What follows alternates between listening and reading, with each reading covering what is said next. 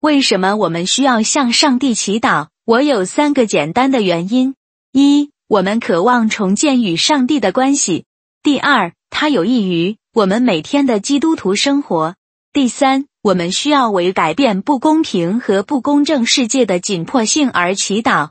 四、必须行动。向上帝祈祷而不采取行动，就是告诉上帝，我们没有能力在解决这些问题时侍奉上帝。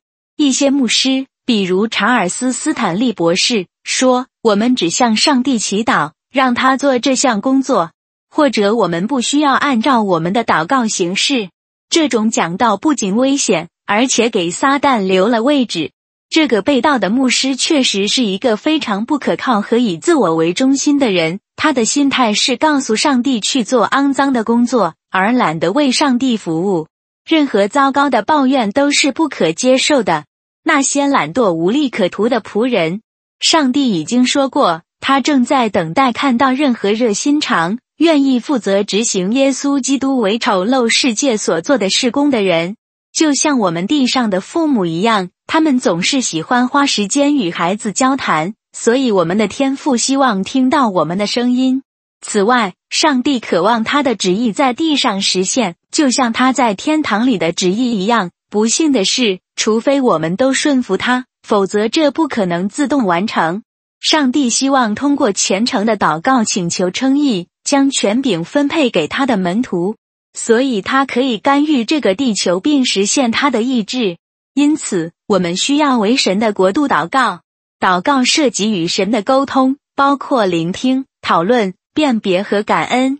一个基督徒只向上帝祈求一些东西，这是非常自卑的。建立良好的关系需要始终保持联系的沟通。没有良好的沟通，你与上帝的关系永远不会改善。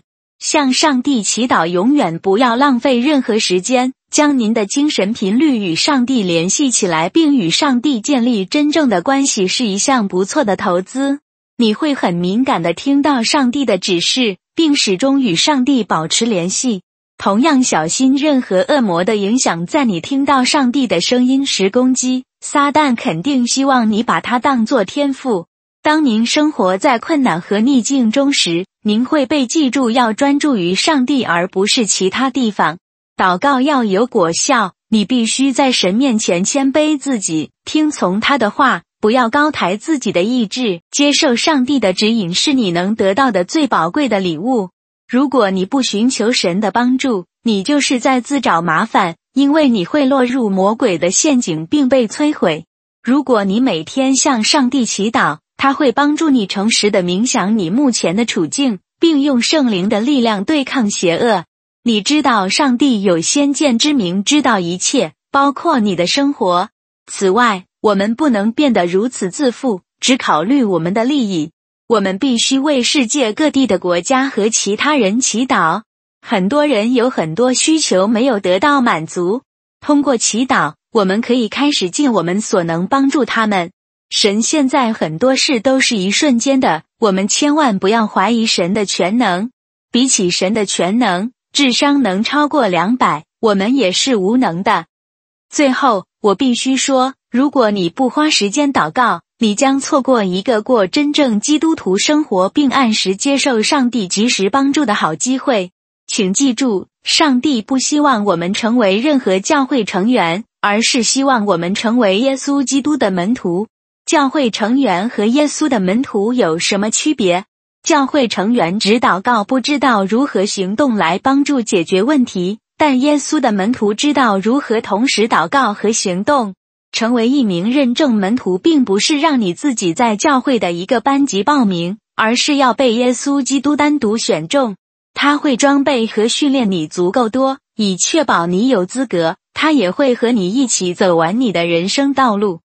上帝保佑，谢谢。为什么我们需要向上帝祈祷？我有三个简单的原因：一，我们渴望重建与上帝的关系；第二，它有益于我们每天的基督徒生活；第三，我们需要为改变不公平和不公正世界的紧迫性而祈祷；四，必须行动。向上帝祈祷而不采取行动，就是告诉上帝，我们没有能力在解决这些问题时侍奉上帝。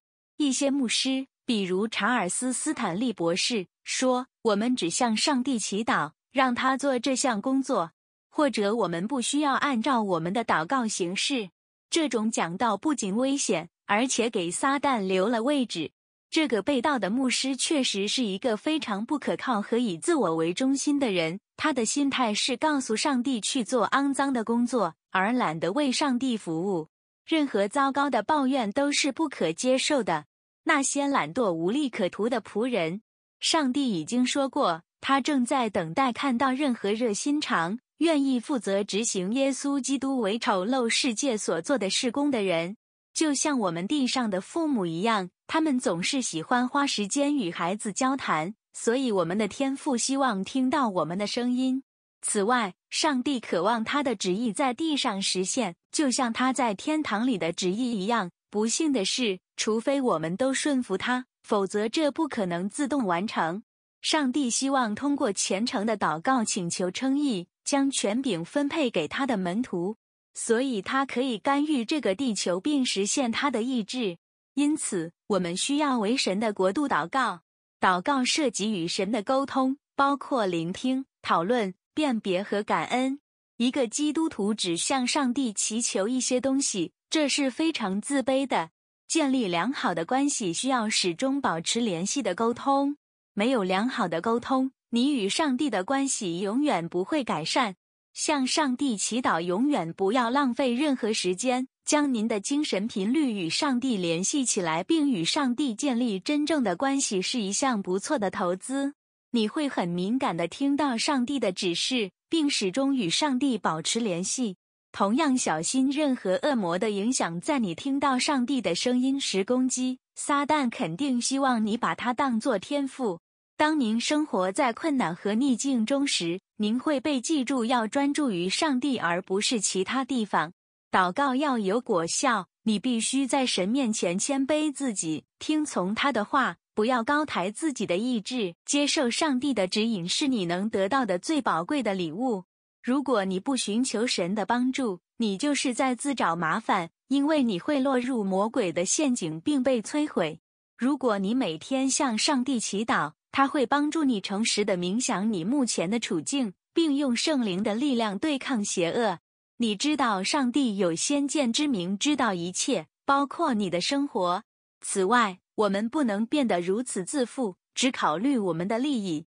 我们必须为世界各地的国家和其他人祈祷。很多人有很多需求没有得到满足。通过祈祷，我们可以开始尽我们所能帮助他们。神现在很多事都是一瞬间的，我们千万不要怀疑神的全能。比起神的全能，智商能超过两百，我们也是无能的。最后，我必须说，如果你不花时间祷告，你将错过一个过真正基督徒生活并按时接受上帝及时帮助的好机会。请记住，上帝不希望我们成为任何教会成员，而是希望我们成为耶稣基督的门徒。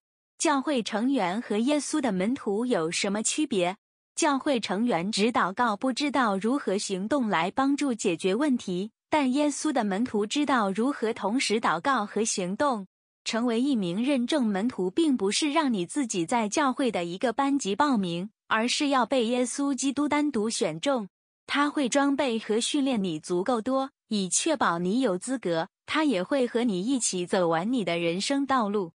上帝保佑，谢谢。嗨，大家好，各位主内的兄弟姐妹们，平安喜乐！欢迎各位再次来聆听我这个基督教基督徒圣经信仰分享与生命见证的 Podcast 播客的节目。谢谢大家的收听。今天要跟大家分享的主题，也就是说，我们常常在教会听到人家讲说要宽恕别人，我们要宽恕别人，也要原谅别人。为什么只有基督徒要用仁爱的心去宽恕别人呢？为什么必须要无条件宽恕伤害我们的人，还要祝福我们的敌人，而不是去诅咒敌人或怨恨别人呢？因为人心很黑暗，因为人都是走在黑暗中，所以如果我们心中有怨恨的话呢，这就是去顺从魔鬼的做法，因为魔鬼本身就是骄傲与怨恨，他本身就非常愤恨人类，所以他就要去伤害人类。如果我们只有因为莫名其妙被别人伤害，有创伤症候群呐、啊，呃，心胸狭窄啊，心胸狭隘，不去宽恕别人啊，心中埋下怨恨啊，那我们就跟魔鬼没什么两样了。因为魔鬼就是怨恨上帝，他埋怨上帝赐给人类祝福，他怨恨人类，因为人类可以有机会得到救恩。如果信耶稣的话，人类可以到天堂去。那魔鬼他是不可能升天堂，因为魔鬼太骄傲，他认为自己很美、很聪明、很完美，他自以为很聪明，所以就怨恨人类，他就不喜欢人类去得到救恩。所以，一个基督徒如果心中埋着怨恨，因为别人有意无意伤害他了，言语上霸凌了，行为上的伤害，不管怎么样被伤害，这样你心中有怨恨而不宽恕别人的话，你心里面会永远不平安，不能喜乐，永远心里面记着这个人的邪恶，这个人对你怎么坏怎么坏，你就是不愿意放下心情的石头，放下埋怨。你就是怨恨上帝创造了他，你就是不可能去爱上帝和爱人如己，这样你就不可能成为上帝的子女。为什么？因为上帝的子女，他必须要学习如同上帝有恕他的罪行的慈善的心胸，有慈善的心，有广大的心胸去用太阳光照耀全人类。因信称义的人也是个罪人，上帝用太阳、空气啊、水啊。去供应给坏人，也供应义人。那么，我们如果心中怨恨对我们不好的人，我们选择了只喜欢对我们好的人，那这有什么稀奇的？我们拿出什么信心的证据呢？我们就没有信心可言了，我们就不能说我们因信称义了。那么，上帝不如把他不喜欢的罪人，全人类都送去地狱好了，因为大家都是罪人，也都令上帝讨厌。我们就不能说我们是认识真神上帝的人，因为有信心的人就是要学习上帝，像耶稣一样，必须谦卑，原谅别人的过错。上帝派他的儿子耶稣基督降生成人来受苦，希望大家可以悔改，获得重生，并且学习耶稣的道路。耶稣为了救赎人类，成为门徒而付出代价。那为什么我们就不能宽恕别人呢？如果我们不能学习上帝的慈善，真善美，那我们就不能算是上帝的子女。我们不是上帝的子女，我们就不能说因信称义，因为你在自欺欺人，因为你心中有怨恨。那你，你嘴巴讲一套，说一套，嘴巴说你是上帝子女，可是你的所作所为就像魔鬼的子女，因为魔鬼就是怨恨人的魔鬼，他害人、伤害人，也不希望人得救，就是因为怨恨人类。那你的行为是魔鬼子女，但是你嘴巴说你是上帝子女，那不是很伪善、自欺欺人的说法吗？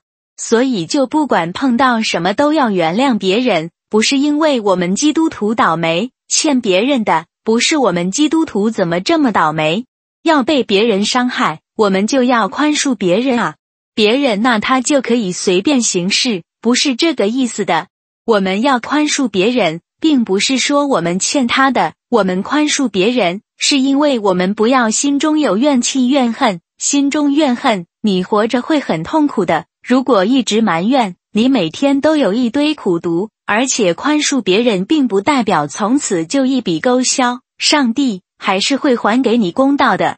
我们只要等待。我们每天如果有这种负面的情绪呢，你不可能平安喜乐的。你不可能爱神爱主爱人的，也不可能专心侍奉神的。你的心中的怨恨就像中了魔鬼的毒一样，越来越严重，而自己已经变成了魔鬼的子女了，还不知道。你不可能成为上帝的子女的。你不可能说你认识神，你嘴巴说你认识神，可能是你爱面子爱表现。你确认一下，你做出很多魔鬼的作为吧，那不是很伪善吗？所以就是不管怎么样，宽恕别人不是用我们欠他的心态，也不是因为上帝不公不义，要我们不管被人家欺负也要原谅别人啊，别人就可以嬉皮笑脸，呃，为所欲为，不是这个意思。上帝他当然也是会赏善罚恶，当然也会报复。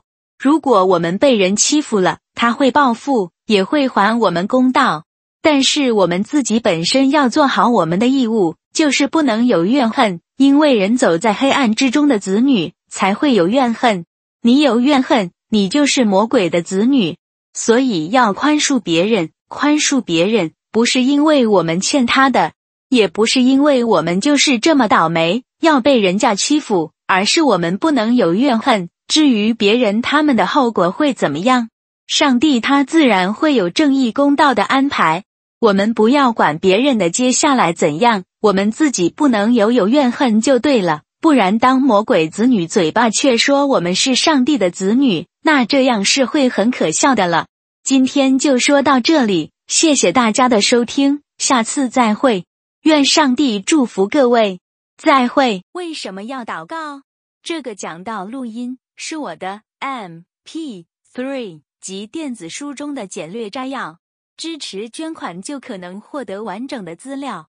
任何时候都不要让自己的道路挡住上帝的道路。患病孩子的父母不断向上帝祈求康复，大学毕业生不断发送简历向上帝祈求就业，希望结果会有所改变。然而，他们所经历的只是被他们可爱的上帝拒绝。全世界的基督徒都有一种强烈的无力感，生活似乎已经开始失去信心和希望。我的上帝，我的上帝，你为什么离弃我？他们大声喊叫。上帝永远不会拒绝与他和好的心，相反，撒旦会起诉任何生活在罪中的罪人。怀疑论者批评基督徒祈祷没有意义，就像与任何人交谈一样。在我独特的经历中，从无神论者到罗马天主教徒，再到新教徒，我终于与上帝和好，成为重生的基督徒。并与上帝建立了个人关系。在皈依过程中，我的挣扎是严肃的、痛苦的、悲伤的。我们来谈谈下面的例子：约翰福音十五章五节，我是葡萄树，你们是枝子，住在我里面的，我也住在他里面，结果子多。没有我，你们什么也不能做。以上就是说明了，仅仅因为你经常去教堂。就说你是基督徒，并不足以证明这一点。成为基督徒就是跟随耶稣基督，在你的一生中侍奉他，寻求神的国度，而不是你自己的目的。你能证明你在为上帝的事业服务吗？是的，我愿意。